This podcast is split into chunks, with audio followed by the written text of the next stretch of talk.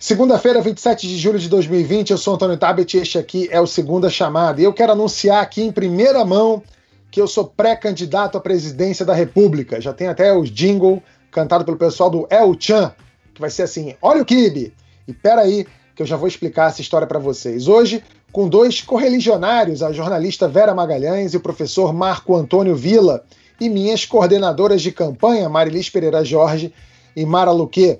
Luiz Henrique Mandetta, ex-ministro da Saúde, diz que vai concorrer comigo e com Bolsonaro em 2022. Será que ele aguenta o tranco ou vai pedir para sair, hein? A treta acirrada entre Estados Unidos e China e o papel do Brasil nessa briga. Se eleito, meu primeiro ato vai ser tirar o Brasil disso. Eles que se entendam.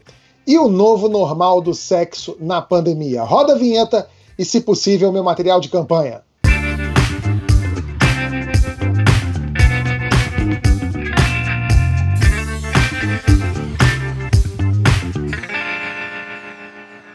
Calma, calma, eu não sou candidato. Estava só testando a reação do Bolsonaro. O presidente tem sido rápido em reagir a possíveis candidaturas. Foi assim com Luiz Henrique Mandetta. O ex-ministro admitiu na quarta que pode ser candidato a presidente. Aliás, ele vai ser candidato a presidente. No dia seguinte, Bolsonaro fez um vídeo detonando Mandetta. Disse que ele passou mais tempo espalhando pânico que trabalhando quando era ministro da Saúde. Mandetta é mais um nome para dividir a direita nós pedimos ao cientista político Rodrigo Prando, do Mackenzie, para colocar os possíveis candidatos naquele gráfico do Political Compass, sabe? Sabe aquele gráfico que divide ideologia em quadrantes? De esquerda, direita, libertário, autoritário? O resultado foi esse aqui, olha só. Mandetta está ali na direita autoritária, segundo Prando, junto com Moro, Witzel e Bolsonaro.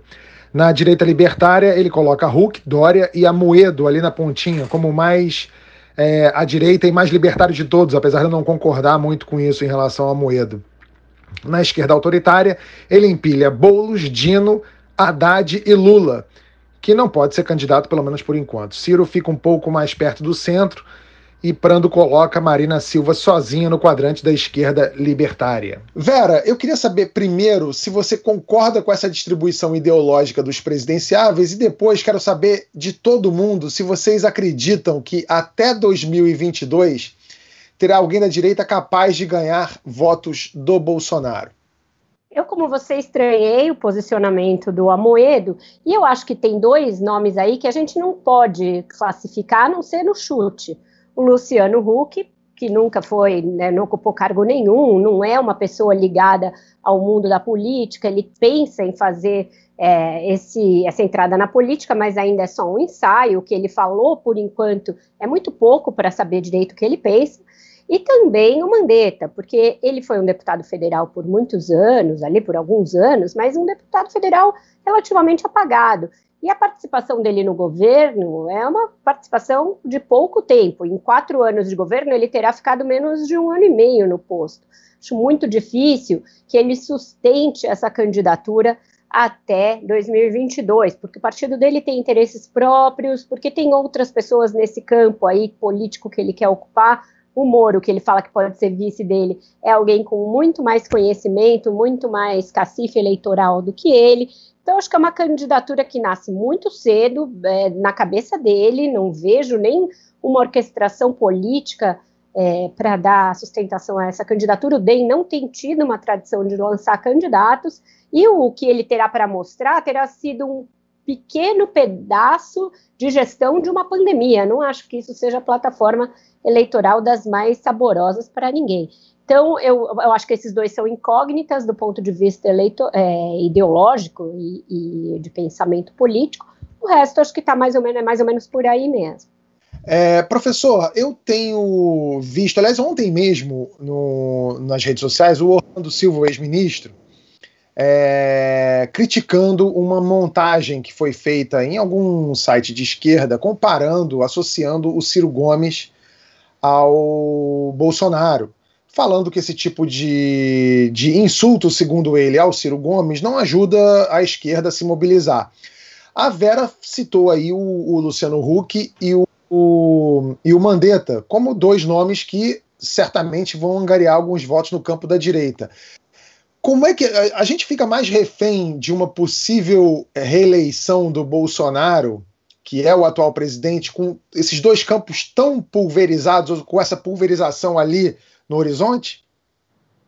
Bem, Bolsonaro não será candidato à reeleição porque ele não vai ser presidente em 2022. Pode registrar, pode registrar. É impossível que em outubro do ano que vem, de 2022, perdão, ele seja candidato à reeleição. É impossível. Nós estamos na maior crise econômica da história que ninguém viu. Hoje, o secretário de Política Econômica é, já disse que a taxa de desemprego está subavaliada, né? E que teremos em setembro uh, uma grande explosão.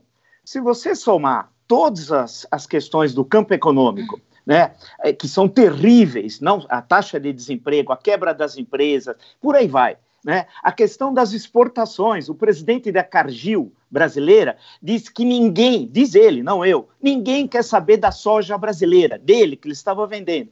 Eu poderia desenhar um panorama econômico aí da, que é terrível, que é o pior da história. Nenhum presidente conseguiria se reeleger frente a um país em ruínas. Que é isso que vai estar a economia. Isso em dezembro desse ano quanto mais num processo eleitoral 2022. Então, há uma série de questões é, que são muito complicadas e é, que nós não podemos saber daqui dois anos. Por exemplo, a questão econômica que eu falei. Segundo, a questão do crime. É bom lembrar que o Bolsonaro faz parte de uma nova categoria de burguesia, o Marx não conhecia, que é a burguesia miliciana. É um conceito novo, construído no Rio de Janeiro, ah, que o Marx, ao morrer em 1883, não poderia, lá em Londres, saber que no Rio de Janeiro se construir esse conceito sociológico da burguesia miliciana, do qual o Bolsonaro é um dos grandes representantes. Então, a, é, a, a, questão que se coloca da milícia é a questão do crime, que vai atingi-lo também. Uma hora o Queiroz vai falar, a Márcia vai falar, as investigações vão avançar. Por outro lado, tem as investigações, as investigações do Supremo, que são complicadas, que podem atingi-lo uh, através do Carlos Bolsonaro, no caso especificamente das fake news. Isso só para ficar na figura do Bolsonaro, né? Uh, então eu no, tenho absoluto, já disse isso uma acho que duas vezes eh, conversando com vocês, que ele não termina o governo, não vai terminar. Isso é impossível, é impossível. É mais fácil o Palmeiras ser campeão mundial do que o Bolsonaro é, terminar o governo. Pode registrar. E os outros candidaturas, essas colocações centro, direita, esquerda, na verdade, é, com todo respeito ao que foi colocado, é uma enorme bobagem. É uma enorme bobagem. Né? Ah, no sentido clássico de conservador, liberal, centrista, socialista, social-democrata, por exemplo, quem no PSDB é social-democrata? O, é, no, o partido chama Partido da Social Democracia Brasileira. Qual, qual dos teóricos sociais-democratas, são muitos, desde o final do século XIX, se pegar a social-democracia alemã, é, qual eles defendem? O Aécio Neves leu quem? O Kautsky? O, o João Dória prefere o Bernstein? E é, eles nem sabem, eles acham que é palavrão. Então, a grande questão que se coloca é que essas divisões ideológicas elas são muito é, pobres no Brasil. É aquela geleia geral que o, que o deputado baiano, há tantos anos atrás, disse do antigo PMDB, né? É uma geleia geral. Não, para mim não tem direita, não tem esquerda, porque o Bolsonaro não é direita, vale lembrar, né? O Bolsonaro ele está fora do campo democrático. Ele é um elemento reacionário com características fascistas. É, não é que ele é fascista no sentido do Mussolini, eu queria só concluir, porque ele nem conhece Mussolini, não conhece a concepção política, cultural. Se começar a falar em futurismo para ele, é, discutir arquitetura, a, a, visão de, neoclássica de arte, se passar para o campo do corporativismo, campo da política, ele não tem nem ideia. É que no Brasil os reacionários são fascistas sem o saber. Professor, é, sempre que fazem essa, essa pergunta de um milhão de dólares se o Bolsonaro termina o mandato ou não, eu sempre lembro do senhor e falo que o senhor é a única pessoa que tem essa resposta. Mas eu, eu queria, eu queria perguntar o seguinte: é, a gente sabe que existe um núcleo duro ali que não está nem um pouco preocupado com resultados de governo, não está preocupado com o que vai acontecer com a, com a economia, está preocupado só se o Bolsonaro vai continuar. É, gritando mais alto contra, enfim, todos esses fantasmas aí que ele cria, o comunismo, a volta do PT e tal. É, digamos que não aconteça nada juridicamente com ele, ele chegue até outubro é, de 2021. Não pode ser 2022. não pode, nesse sentido, não pode haver uma chance, sim, dele se, se reeleger? Olha, Marili, sinceramente nenhuma, porque a economia vai estar destruída. É, a destruição econômica é tão grande, é tão grande. Se a gente, quando nós chegarmos em dezembro desse ano, nós vamos estar, acho que com uma renda per capita igual, acho que é o quê? De 2013, 12, 2011. É, a situação, eu, eu, eu não entendo. Você veja, quando os três bancos assinam aquele documento, é, os três bancos privados maiores brasileiros, Bradesco, é, Itaú e Santander, é um sinal de que o grande capital não quer mais saber desse governo. E, e a, o grande capital já falou assim: chega, e a história que o Paulo Guedes era o posto do Ipiranga, o Paulo Guedes é um falastrão, não escreveu um livro na vida. Eu sempre disse isso, é um enganador, não sabe nada de macroeconomia, não conhece nada. E, tá, e a equipe dele está indo embora, vai um, vai outro, vai outro, vai outro, e daqui a pouco o posto Ipiranga, que vende gasolina adulterada, que é ele, o Paulo Guedes, é, o que vai acontecer é que vai, esse país. Então, se ele não tiver, juridicamente, se tiver condições de chegar ao processo eleitoral, a economia vai destruí-lo. Uh, e, não, e ninguém vai aceitar uh, uma economia destruída. Aí vai ter uma saída. Se não querem fazer o impeachment agora, tem o Tribunal Superior Eleitoral. Está na cara. É, parece a música do Caetano, você não vê que a caretice está no medo. Então, vamos imaginar o seguinte: uh, o TSE vai anular a eleição no começo do ano, no primeiro semestre. E o que diz a Constituição? Se você anula, é eleição parlamentar no segundo biênio. Né? A eleição parlamentar só votam deputados federais e senadores. E, por analogia, pressupõe que os candidatos só poderão ser deputados federais e senadores, né, no caso do segundo biênio. Seria uma saída mais tranquila e para levar o processo eleitoral de 2022. Em resumo, desculpe a extensão, mas eu acho que ele não tem condições. Vai ter problemas jurídicos, problemas políticos e problemas econômicos. Nenhum presidente na história do Brasil conseguiu empurrar isso até um processo eleitoral. E o Brasil vai estar destruído. E um Estado párea, né, economia destruída e tensão social. Ele sai antes. Ô, ô Mara, a, a, o professor está aí cravando esse, essa, esse problema econômico que a gente tem. E eu tenho ouvido e visto análises que falam o seguinte: a gente está no meio de uma pandemia, é, a economia está indo para o ralo, como é, é uma condição, quase uma consequência natural da, da, da pandemia, mas que daqui a algum tempo pode haver uma melhora, mesmo que seja uma melhora dentro da piora. Você acha que isso vai acontecer? E se isso acontecer, isso também não pode significar é, algo positivo, entre aspas, para o Bolsonaro? Olha, todas as conversas que eu tenho tido com economistas e estrategistas têm, estão esperando um segundo semestre muito pior do que a gente viu até agora. Porque por onde vem a puxada do crescimento? Pelo consumo das famílias. É, e cadê? Não tem, não tem dinheiro. A, essa, a desigualdade brasileira se faz agora muito gritante. Por que está todo mundo olhando? Economistas que não davam, não estavam muito atentos a isso e tal, agora estão olhando. Porque não são, não é essa faixa que recebe os 600 reais que vai, vai puxar, vai puxar a economia, não é, é a classe média, que não tá, vai que está perdendo renda, que não comprou carro, não vai comprar, que qualquer dinheiro extra que está recebendo está guardando, porque está com medo da crise, é, o desemprego, o tamanho do desemprego é maior. Então, assim, muitas, eu vi uh, uma pesquisa que mostra que 50%, no Nordeste, 50% é, das pequenas empresas que fecharam ali, do comércio que fechou para o lockdown, não não vão abrir. Então, a situação econômica, eu concordo com o professor, ela é dramática, ela vai ficar ainda pior. A gente vai. É... E aí tem uma discussão: o, o, o, ministro Paulo Guedes acha que volta em V, tem gente que acha que volta em L, aí vem aquela sopa de letrinhas. É, mas a verdade é que de onde vem o dinheiro, o investimento? Vai ter que ter, vai ter, que ter um investimento. E de onde vai vir esse investimento? Do governo?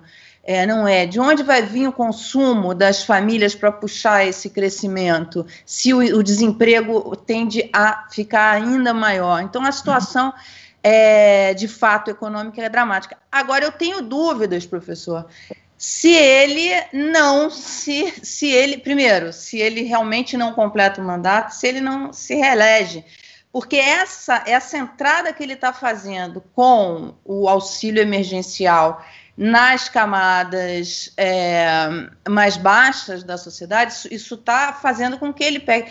A gente falou aqui no programa algum tempo atrás que quando começassem a subir os números de mortos é, na pandemia, ele ia pagar um preço caro por isso e tal na popularidade. E na verdade isso não se confirmou, é, porque na verdade essa, a, a desigualdade brasileira é tão profunda que e essas pessoas estão acostumadas a ver mortos é, diariamente nas suas vidas, né? É, Agora, o auxílio de 600 reais, eles não estavam acostumados. Então, ex existe um embrólio econômico muito é, é, grande para resolver. Concordo com o professor que o, o ministro ele está completamente descolado da realidade. Não existe um gabinete ali de, de crise, enfim, que, que aponte alguns, alguns números. A gente deu, a gente deu uma entrevista aqui com o André Lara Rezende, com o Freixo, saiu a capa da Economist dessa semana mostrando o mundo inteiro discutindo a atuação do Gente, é a Economist, entendeu? Não é, não é o Právida. É, discutindo como é que os governos têm que injetar dinheiro, a, os, os, governos europeus, Alemanha e França, emitindo títulos para injetar dinheiro na economia, e o ministro ainda naquele receituário dele liberal, né, de, enfim, dos anos 80. Vera, você quer falar alguma coisa? Você viu que eu sou aluna CDF? É, tá bom. eu acho que é, essa questão do auxílio também ainda não está equacionada, Mara Tabet, por quê? Porque ele acaba agora, é, o governo até fez uma, um truque ali para diluir a sensação que dá esse auxílio nos mais pobres, que foi dividir os últimos pagamentos em duas vezes, que aí o cara recebe no fim do mês e acha que ainda recebeu para o mês vindouro. Mas é, a se discutir uma prorrogação desse auxílio, o, o ajuste, a questão do, do, fiscal começa a ficar muito comprometida, não tem mais de onde tirar esse dinheiro.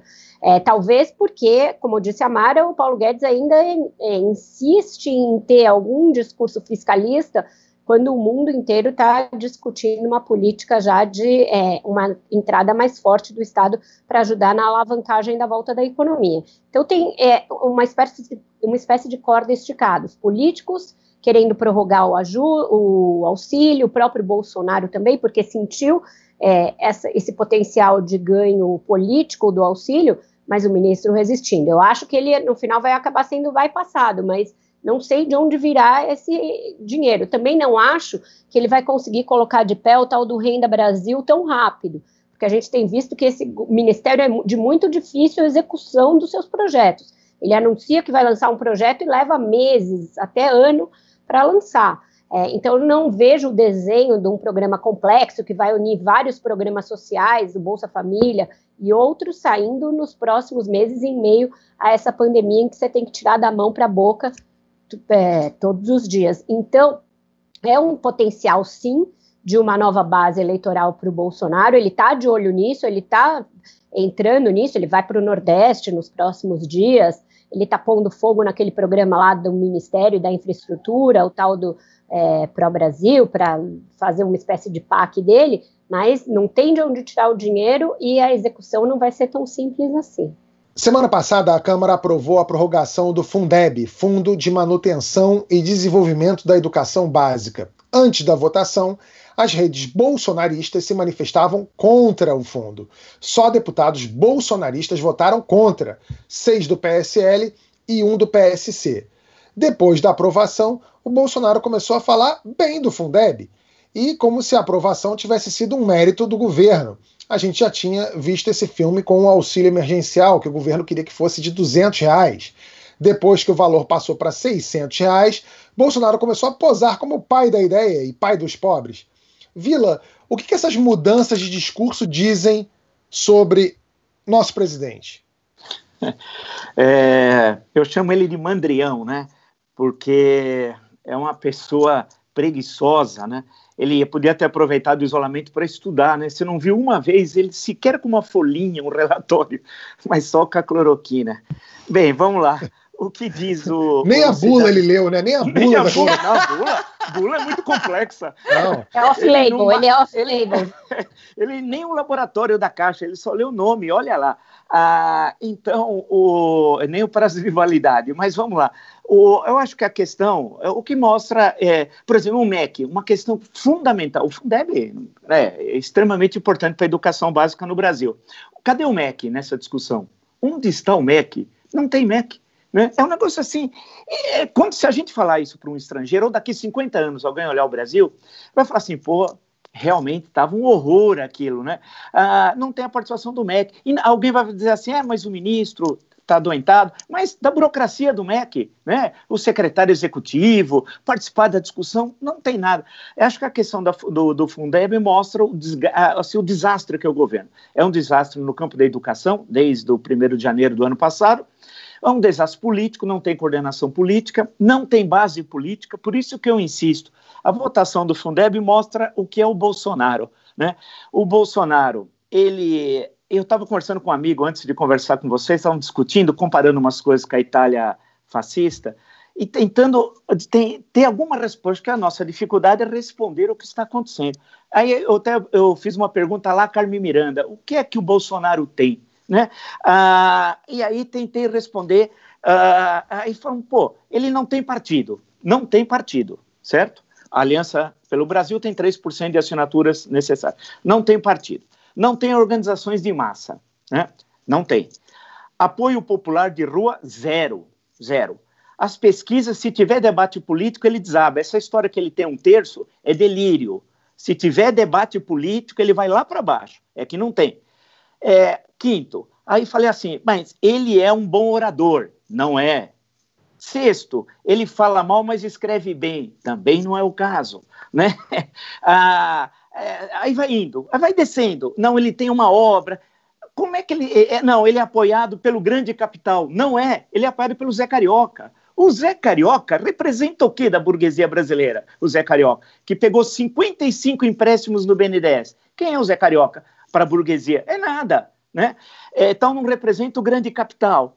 Ah, ah, ele representa os sindicatos, então, com tendências corporativas? Idem, também não. A, grande questão é que ele paira no ar. Se tivesse qualquer movimento, e aí precisa esperar, a economia determina a política, né? Se tiver qualquer movimento desse de falar, olha, chega, cansou, basta, não dá mais, ele cai. Então, a, a votação do Fundeb é bem isso, ele tem um absoluto descompromisso não sabe o que é o Fundeb. Se você perguntar para ele, ele vai te olhar feio, né? Ah, é, antes da votação, ele ia te olhar feio, falar, oh, eu não, eu não sou não, né? É, e tenho certeza. Então ele não sabe nada, sabe? Então, é, é um desastre. Nós temos um idiota na presidência da República, é isso. Eu tive 40 minutos com ele, tete a tete, em 2017. Ele não entendeu uma pergunta que eu fiz. Ele tem aquele olhar baixo da ignorância, sabe que você fala bate volta, bate volta, bate volta, é blindado.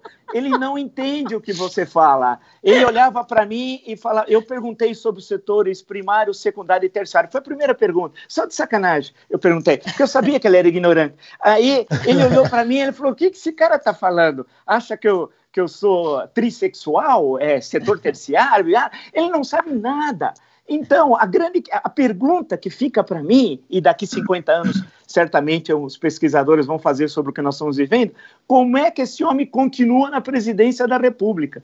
Porque a caterva que o cerca não são oficiais do Exército Brasileiro. O Exército Brasileiro, para mim, é do Cândido Rondon. Esse é o Exército Brancaleone. O que está no governo é o Exército Brancaleone o célebre comédia né, dos anos 60, ao menos os mais novos não devem ter assistido, mas a minha geração sempre assistia e fazia referências aos personagens, é o Exército Brancaleone. Você acha que o ministro da Saúde é possível levar a sério?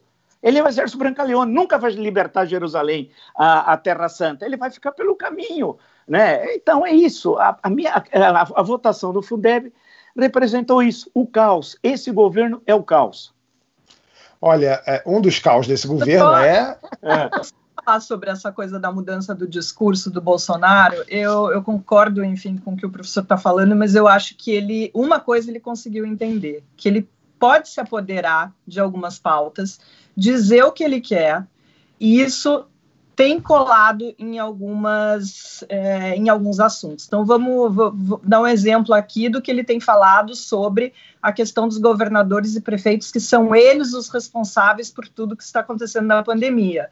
Esse discurso colou a gente viu uma queda na avaliação de governadores e prefeitos, que era uma avaliação boa em determinado momento da pandemia, essa avaliação já despencou e muita gente vem repetindo isso. Eu, que sou uma leitora de comentários de redes sociais, as pessoas, e de, também de, de grupos de WhatsApp bolsonaristas, as pessoas acreditam que Bolsonaro não tem culpa de nada do que está acontecendo. Estou é, falando das pessoas desse núcleo bolsonarista. É, não acreditam que ele tem culpa no que está acontecendo na, na pandemia, que a culpa é de governadores e prefeitos. Ele se apoderou também do discurso em relação ao auxílio emergencial, virou pai disso daí, e a gente vê uh, o resultado disso no, no, na, nas pesquisas aí de aprovação que man conseguem mantê-lo ali por volta dos 30%.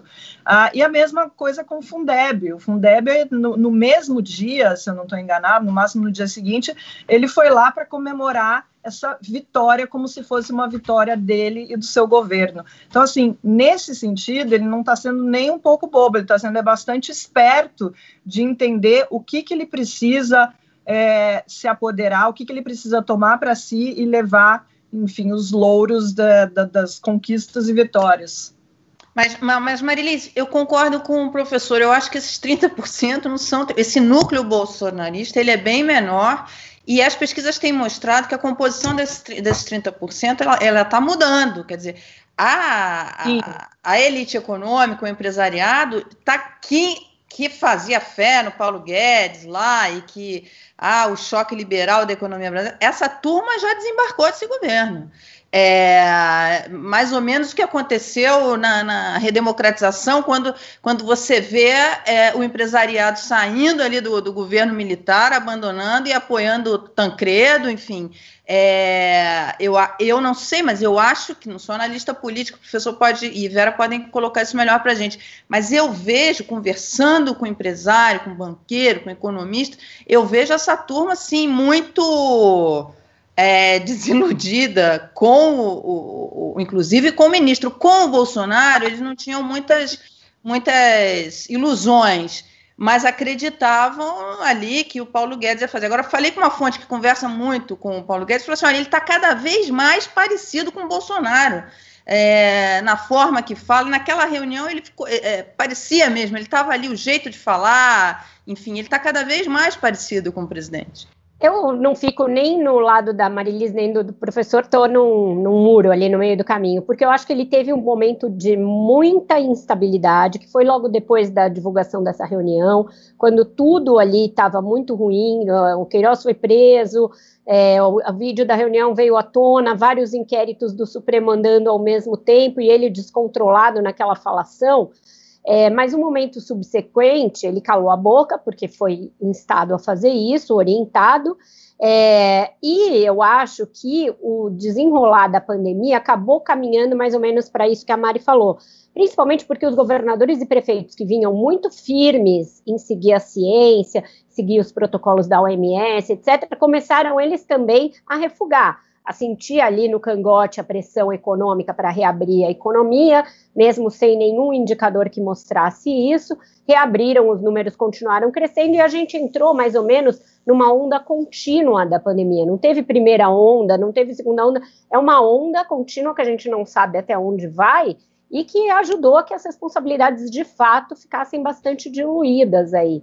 É, então, nesse aspecto, ele vai se safando de alguma maneira, fazendo essas palhaçadas todas, é, defendendo um remédio que, notadamente, não tem nenhuma eficácia para o combate à Covid-19, nem em casos leves e nem como paliativo, que ele criou um protocolo, ou seja, se as instituições caminhassem para responsabilizá-lo pelas coisas concretas que ele fez que podem caracterizar crimes de responsabilidade, concordo com o professor, ele estaria em maus lençóis. Mas eu não sei o quanto o fato dele ter recolhido ali a sua. É, a sua verborragia não ajuda que haja uma acomodação geral também e que o Supremo pegue mais leve, que o Congresso, que já vinha meio omisso nessa discussão, continue, que ele eventualmente eleja um presidente da Câmara ligado a ele, o que vai ter um peso para levar até 2022. Então, acho que as coisas ainda estão numa espécie de transe ali. Eu não, não me arrisco a cravar nada, porque a depender de algumas variáveis, ele pode sim se equilibrar ali numa espécie de slackline e levando até 2022. É, ele está tentando fazer isso com algumas pessoas mais espertas do que aquelas que o cercavam. Por exemplo, o novo ministro das Comunicações, Fábio Faria, o genro do Silvio Santos, tem uma participação nessa estratégia que ele está tentando construir, ainda não está construída. A votação do Fundeb mostra que ele não tem nem perto de maioria, tem um exército brancaleone, como o professor Vila falou. Mas se ele conseguir pegar um candidato ligado a ele, Arthur Lira ou outro que seja, e com o apoio desse centrão elegê-lo para o lugar do Rodrigo Maia, a coisa já começa a mudar de patamar a partir do ano que vem. Mas será, Vera, que, que ele, ele vai ter esse papel? Porque assim, a impressão que me dá, e concordando com o que o professor falou, ele parece que não serve para nada, né? Porque assim, se ele tem um congresso que ele não tem maioria e que faz o que quer, e tem o Fábio Faria, que até outro dia também não era lá, para o Fábio Faria virar o grande mentor intelectual, é, cérebro. Um mentor intelectual, alguém que está é. tentando fazer ele cair na real. É. E, e, outra, e outra coisa, esse, esse jeito verborrágico do Bolsonaro, e cáustico e bélico, também não é o que alimenta essa base de eleitorado dele? Porque uma hora esse pessoal também vai falar assim, ué, cadê o um mito que vinha para cá e, e, fazia banana para os jornalistas e que... Pessoal, ele é gado, ele vai votar de qualquer maneira. Vê a Bia Kisses, que foi chutada da vice-liderança e recebeu o Bolsonaro na casa dela, fez foto, fez ah, ele veio aqui me dar carinho. Então, esse pessoal, se você fizer um carinho, ele continua. Mas esse é aquele pessoal, núcleo duríssimo do gado bolsonarista, que não é nem perto de 30%, é muito menos. Então, com esse, eu diria que ele não vai precisar se preocupar, porque vai votar nele de qualquer maneira. Vai votar em quem? Se é. não for. Esse pessoal já está odiando o Moro. Então, é, eu acho que ele está tentando fazer um movimento para esse outro pessoal que ele não tem, das camadas mais baixas e do, do Congresso, para se estabilizar e evitar um impeachment. É, e, e, olha só, Vera, que interessante. A gente está falando, da, a gente falou também das pesquisas que, do, do Bolsonaro, né, desses 30% que votariam nele, porque saiu, saiu essa pesquisa agora, né, dois anos antes da eleição. Em, no, em, em julho de 2016, é, ou seja, dois anos antes da eleição que elegeu Bolsonaro, a, o resultado era o seguinte: Lula 22%, Marina 17%, Aécio 14%, Bolsonaro 7% e Ciro 5%. Que coisa, né? Professor, você queria falar alguma coisa? é, não, é, acho que foi bom essa lembrança que nós estamos muito longe, né? E num cenário muito pior. É, 2020 é muito pior que 2016, que foi um biênio com 15, pavoroso da economia. Mas nós somos uma situação pior porque temos a pandemia e temos uma crise internacional que não tínhamos em 2016, né? Isso em termos de avaliação muito, muito rápido. Mas vamos lá, rapidamente, essa questão da pandemia, né? Nós estamos, acho que há 72 dias sem ministro da Saúde, 72. A pandemia não para de crescer, né? Acho que já estão aí cerca de 87 mil óbitos. Ah, não tivemos isso que a Vera tinha destacado entre primeira e segunda onda. Na verdade, é uma continuidade. Né? Ah, isso também é um outro fator para ser considerado em termos políticos, porque caso ela se mantenha em torno de, é, é, é chato falar isso, mas de 1.100, 1.300 óbitos por dia, nós começaremos agosto próximo de 100 mil mortos. Por volta Sim. do dia 7, nós estaremos com 100 mil mortos.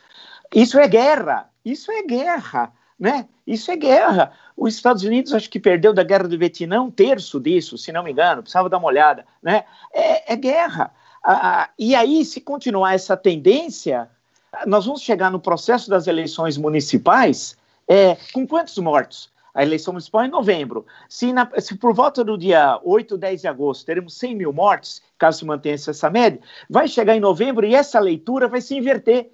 Essa leitura de que o Bolsonaro diz: olha, eu fiz o que dava para fazer, os problemas foram lá embaixo, governador e prefeito, pode se inverter, né? Porque se chegarmos a 120, 130 mil mortes, que não será exagero, infelizmente, né? Porque a curva, o tal platô, eu estou querendo que chegue no platô. Não chega, né? É, pare, parece aquele negócio que. Ah, Oi. A gente está num platô com mais há dois meses com mais de mil mortes por dia.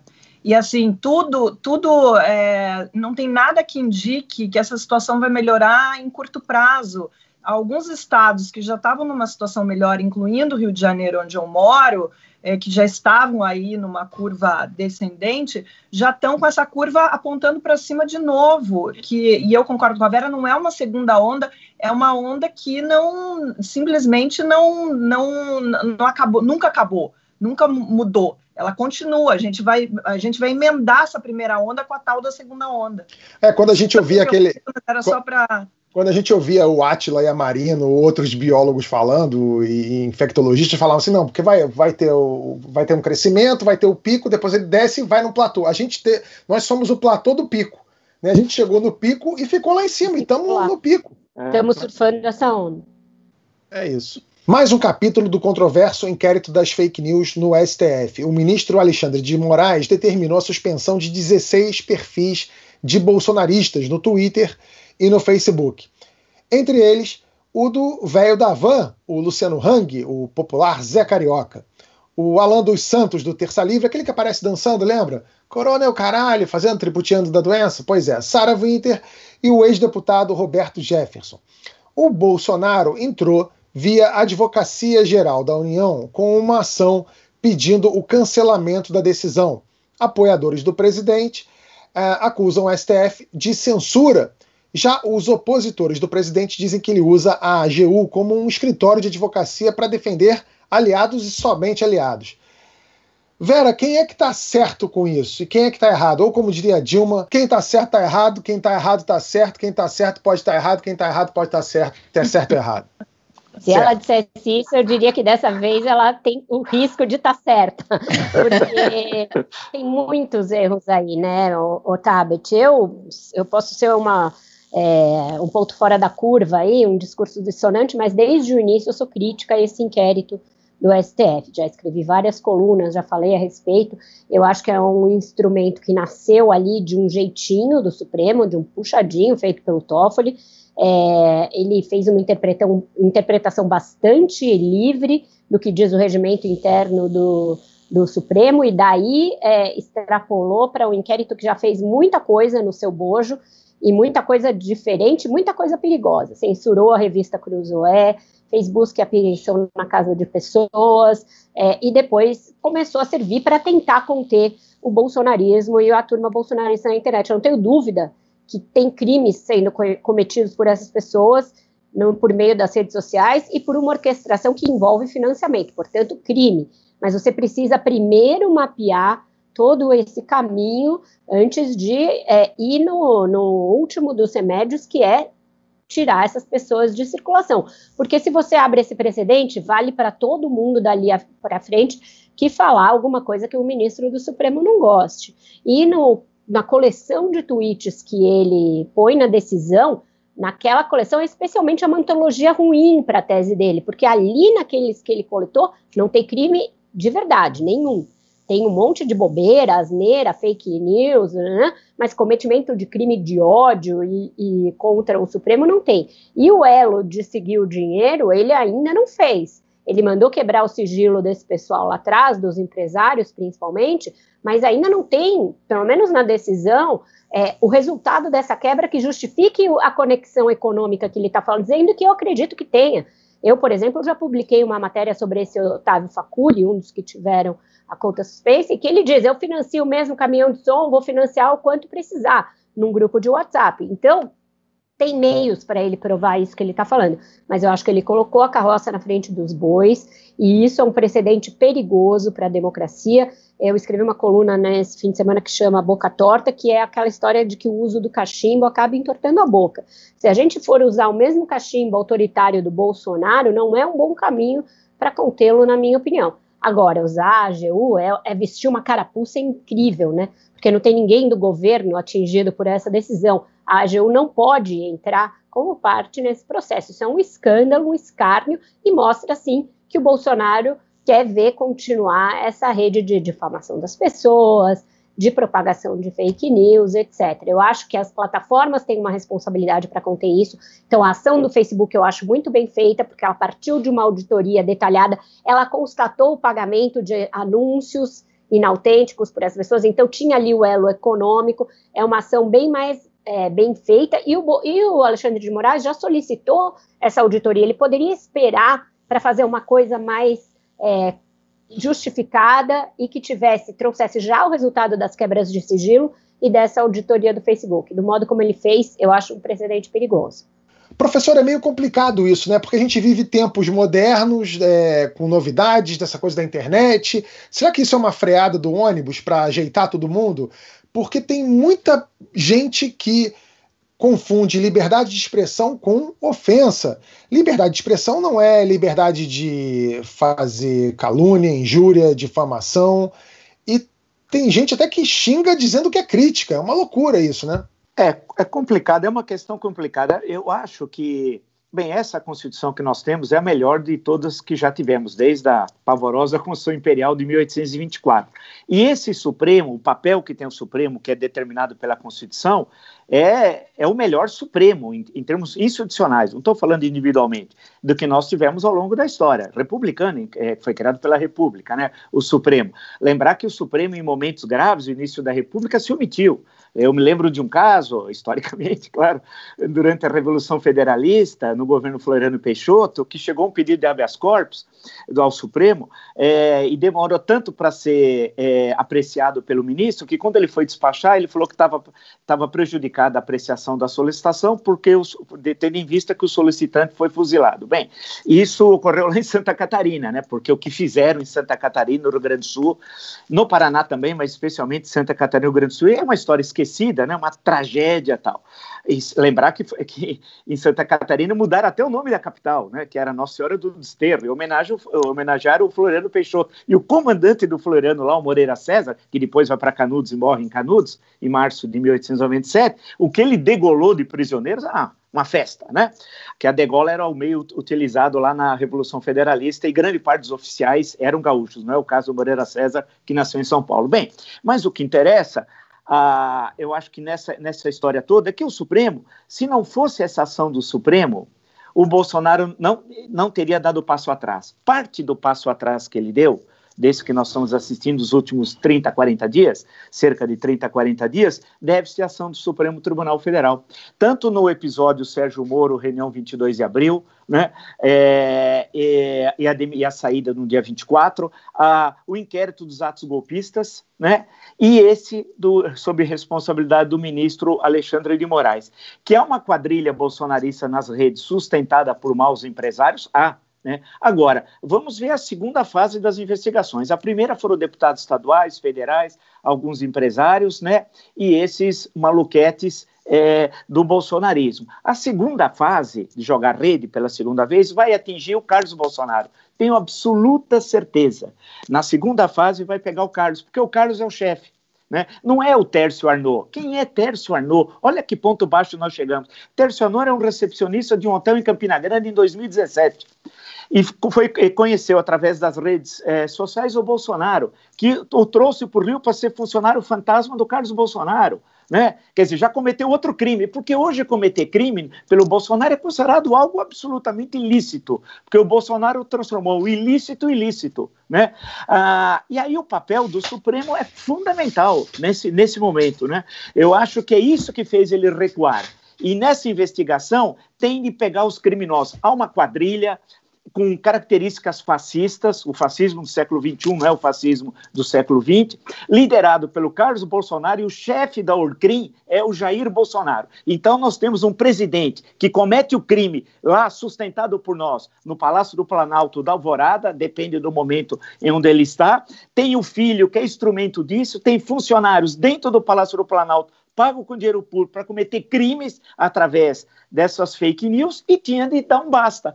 Como a sociedade civil não consegue dar um basta, como o Congresso Nacional não consegue dar um basta, sobrou o quê?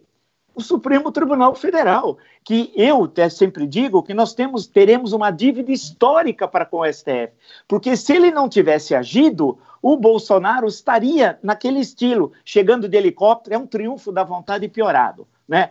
Ah, o Hitler chegava, chegou de avião em Nuremberg. Como ele nem sabe direito quem é o Hitler e não tem avião, ele chegou de helicóptero em Brasília tal. Aquele episódio dele, ele a cavalo, né? Foi indo, aquela sucessão, ele usando aquelas expressões que não aguentava mais o Supremo, acabou, etc. tal. Quem deu basta a tudo aquilo? Não foi o Congresso Nacional, não foi a sociedade civil, não foi nenhum partido político, nada. Foi o Supremo Tribunal Federal. Então, e o Supremo tem de agir politicamente, por fim. Por quê? Porque a Constituição, a leitura é política ela é política. Você pega um artigo da. Ele é o guardião, de acordo com a Constituição, né? ele é o guardião da, da, carta, da, da, da, Carta Magna. Nossa, você chega e pode ler aquilo de várias formas. Então, eu acho que tem, pode ter um outro vício de origem, um outro problema, mas no cerne da questão, se não fosse o Supremo agindo, hoje nós estaríamos numa situação muito pior politicamente do que há 40 dias atrás.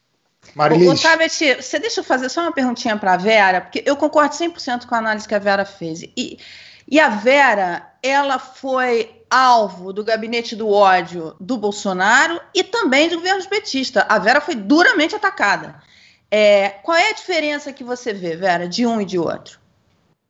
Ah, é diferente, é muito mais orquestrado no caso do Bolsonaro. Claramente tem um, uma cadeia de comando. É, os ataques, eles é, às vezes usam claramente dinheiro público, porque você tem deputados e servidores de, de de gabinetes de deputados sendo designados para fazer esse serviço, para mentir. É, você tem o presidente do alto da cadeira da presidência da República é, usando o seu cargo e o peso da sua voz para atacar jornalistas na pessoa física. Eu não tenho dúvida de que tudo isso está certo. Eu concordo com o professor sobre o efeito que essas ações do Supremo tiveram sobre é, o autorismo dele que vinha numa escalada.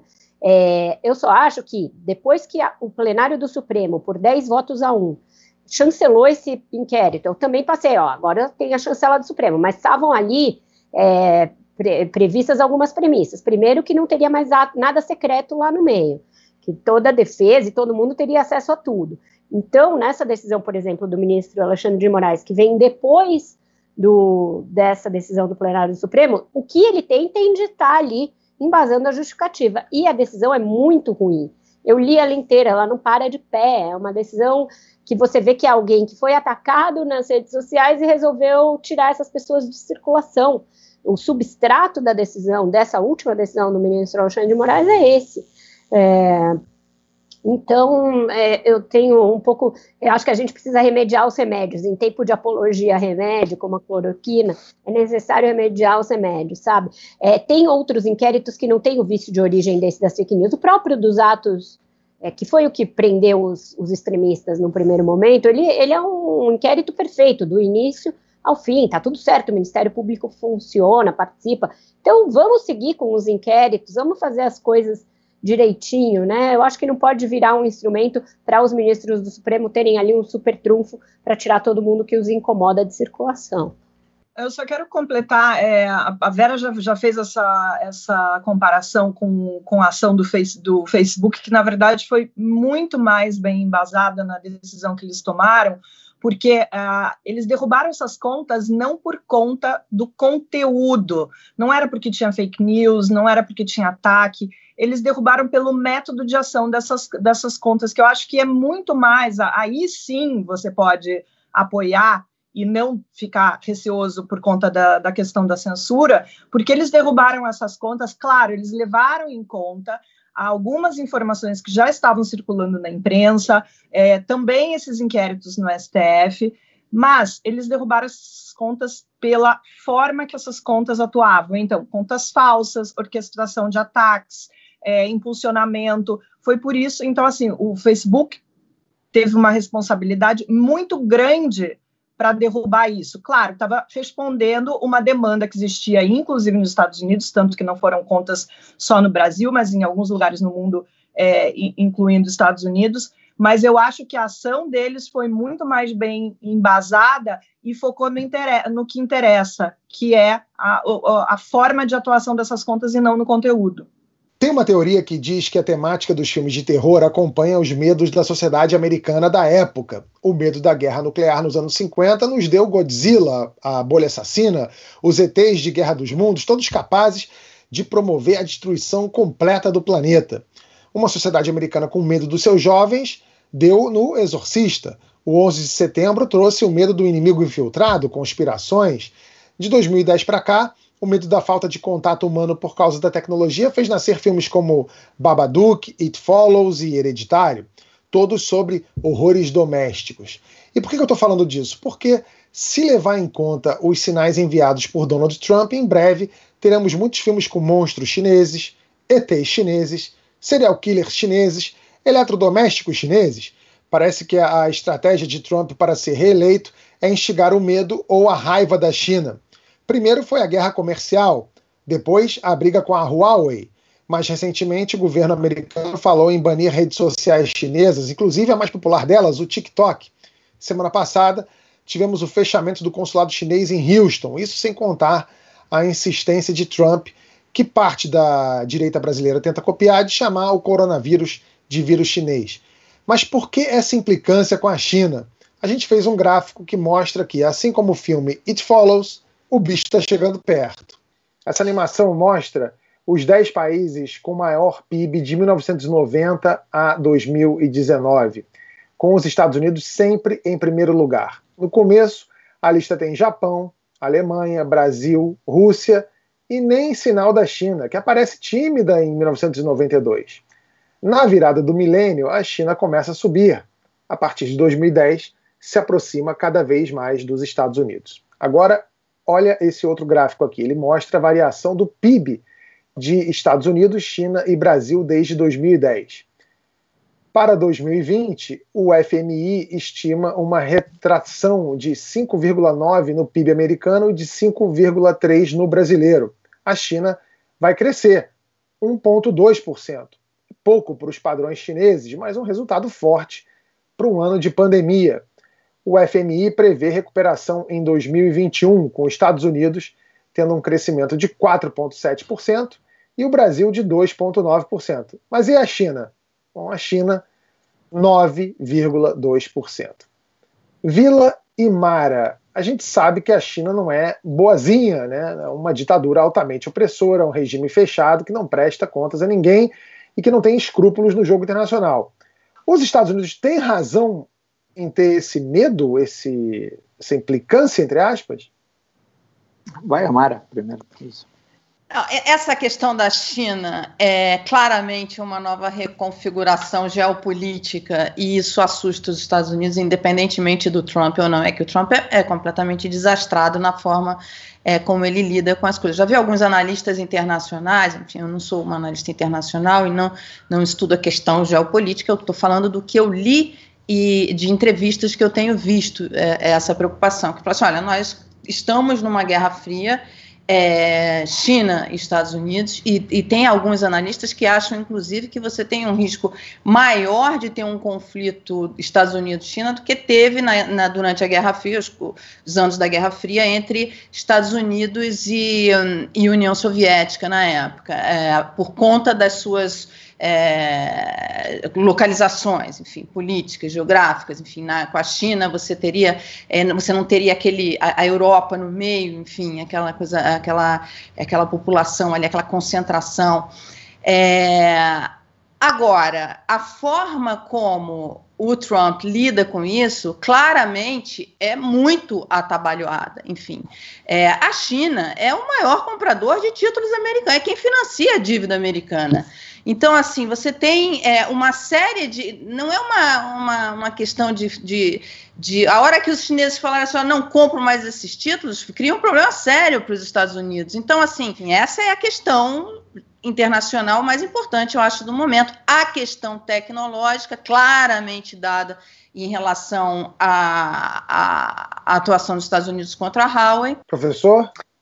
É, é por aí mesmo, como a, a a Mara disse, a questão, acho eu, quer dizer, desde lá atrás da política das quatro modernizações, né, ah, nos anos segunda metade dos anos 70, né, com Deng Xiaoping, É, alguns imaginavam que era eu, naquele momento, eu falava, será que não vai ser igual o fenômeno do Japão? Porque é bom lembrar que tem um período nos anos 70, início dos 80, que o Japão era considerado ah, o supra-sumo da economia internacional. E dizia que o Japão ia comprar os Estados Unidos.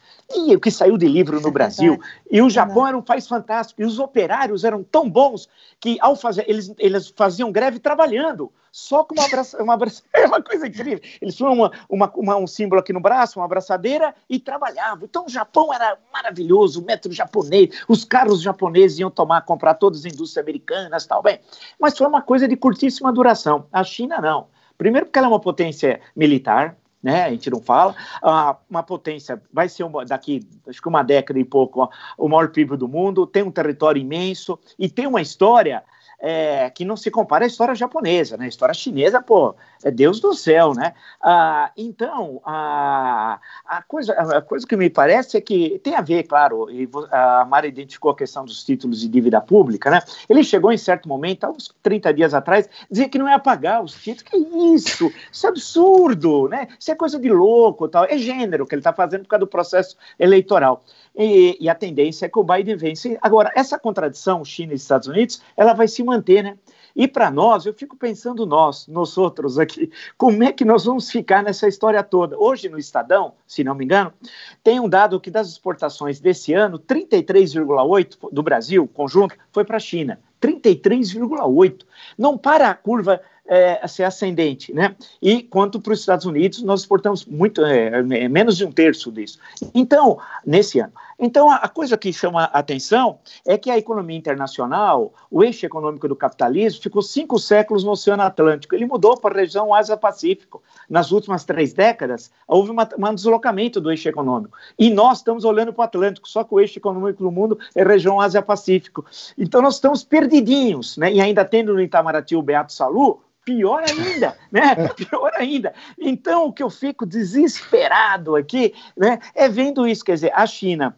É, e, e, nós com a China tem uma última outra questão.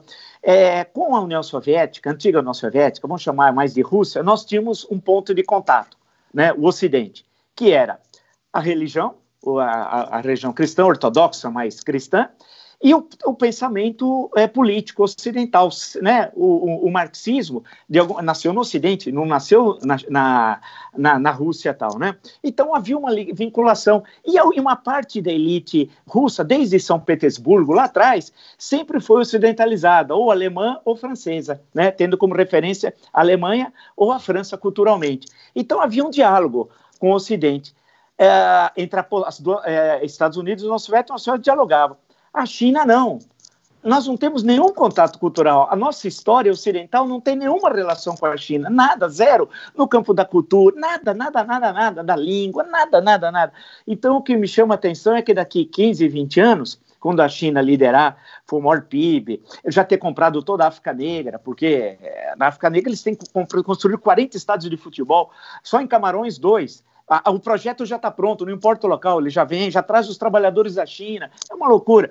Com, como é que vai ser o nosso diálogo do Ocidente, do Brasil em particular, com a China, em termos culturais, né? E nós aqui nem sabemos, não conhecemos nem a história da China. Né? Uh, e a China nem se importa com isso, ela podia traduzir os livros, uma história geral da China, alguma coisa, mas nem tem interesse. Então, acho que a questão que se coloca é: uh, o, os Estados Unidos vai perder essa liderança, né? a tendência é essa, Uh, o Biden vai ser mais inteligente internacionalmente do que o Trump, que os Estados Unidos perdeu o espaço, basta ver no Oriente Médio, né, o espaço que os Estados Unidos perdeu, uh, vai recuperar uma parte disso, mas a tendência econômica é o crescimento da China e como potência militar. E aí vai dar um pepino no Oriente terrível, né? Tem a, com a questão do Japão, tem a questão com Filipinas, as questões territoriais ali no Mar da China, e, e, e vai ter uma grande potência uh, que tem interesse também na América do Sul, né? Poderá ter bases na América do Sul, a gente não sabe o que vai acontecer. Bem, em síntese, eu quero saber nós, né, como é que nós vamos ficar nisso, né, como é que nós vamos é, nos posicionar, e se economicamente a China é nossa maior parceira já de alguns anos, de exportação e importação, estava vendo a questão de investimentos, né? É, isso é óbvio que eu estou dizendo, mas como é que nós vamos nos situar com a China? Falar mandarim não vamos falar, mas nós, nós vamos ter nos, nos reposicionar, vai ser difícil.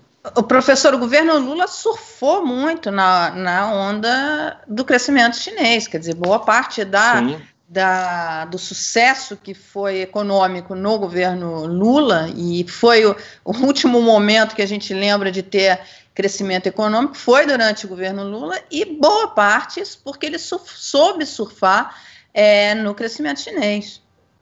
Isso, e teve, é, é, o, o que chama atenção também, é verdade, uh, e nós perdemos um, se aproveitássemos aquele momento, né, poderíamos ter dado um grande salto e perdemos aquela oportunidade histórica. A, a questão da China, no, quando fez aniversário ano passado, uh, em 2019, uh, o presidente chinês colocou uma túnica no mal, tal, né? Acho que é o único momento que eu nunca tinha visto ele com a túnica maoísta tal, mas logo abandonou e esqueceu daquilo.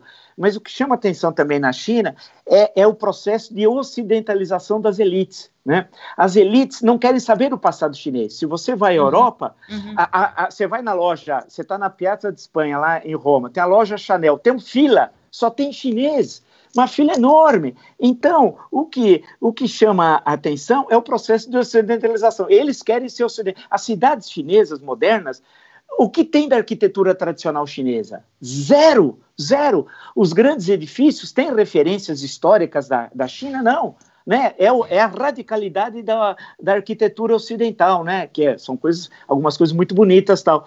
Então o desafio vai ser esse, quer dizer, uma China que quer se ocidentalizar, nós que não temos diálogo cultural com a China, não por, por preconceito, nada disso, mas foi uma questão histórica, né?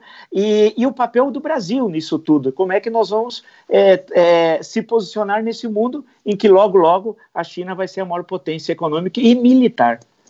É, não sei se a gente tem que ter muito medo da China, não, porque se não, eu fosse americano, americano, chinês tem que ter medo é do Brasil, porque cada vez eu me, eu me convenço que aqui é o país onde tudo pode acontecer.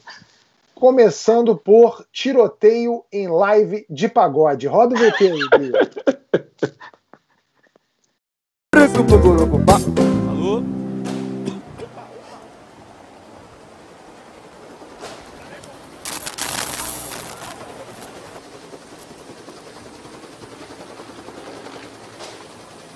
Bom, a banda que estava tocando tem um nome muito adequado de Aglomerou. A live era em Angra dos Reis. Os policiais que entraram na casa estavam fazendo uma operação na casa vizinha para tentar prender um miliciano. Imagina você estar tá lá tocando ao vivo e começa a ver um monte de policial armado entrando na casa, tiro.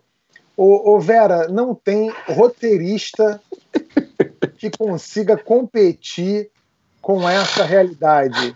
É, agora, o que eu, mais me impressionou foi que a banda estava tocando e eles interromperam no compasso, né? Taratatum. Parecia que tinha combinado, né? Parecia ensaiado, é isso? Totalmente.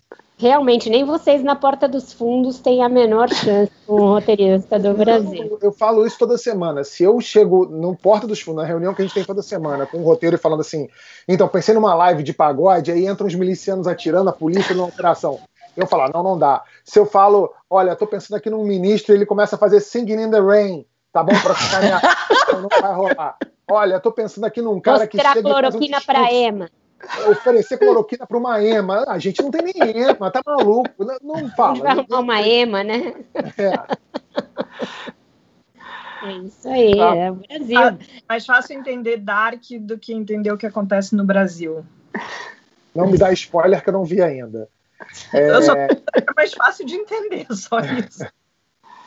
É, e, e, agora vem cá, se, se live de pagode tá assim, vocês já pararam para pensar como é que vai ser o tal do novo normal no sexo? Uma recomendação do Centro de Controle de Doenças da Colômbia Britânica, no Canadá, dá um vislumbre do futuro do sexo para os solteiros. Além daquilo de sempre, né? Sexo virtual e masturbação, as autoridades resolveram ousar um pouquinho mais. O relatório Covid e Sexo é, dos canadenses recomenda evitar beijos e troca de saliva durante o ato, o uso de máscara e a adoção de posições que limitem o contato cara a cara e, se puder, o uso de barreiras, como paredes. Sim, paredes eles estão sugerindo transar através de um buraco na parede, aquele chamado glory hole. E, claro, usar camisinha. Ou seja, está instituído o sexo praticamente sem contato. Maris, é, você que é a nossa sexóloga, você tem recomendações mais interessantes para os transões da quarentena, além de um fuio, que é, como diria meu pai, um buiaco na parede?